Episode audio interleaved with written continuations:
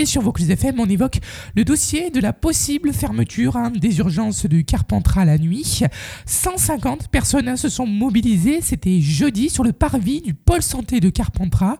Ils s'opposaient à une éventuelle fermeture donc, du service des urgences la nuit début avril avec l'entrée en vigueur de la loi Résiste. Cette loi est un texte qui prévoit de plafonner les indemnités journalières des médecins intérimaires à 1170 euros, ce qui entraînerait leur fuite vers le privé. Or, les urgences de Carpentras sont composés à moitié de ces vacataires. Et pour euh, le maire de Carpentras, c'est une bonne loi. Il fallait arrêter les mercenaires. Il y en a beaucoup qui usaient du système, s'indigne donc le maire de Carpentras.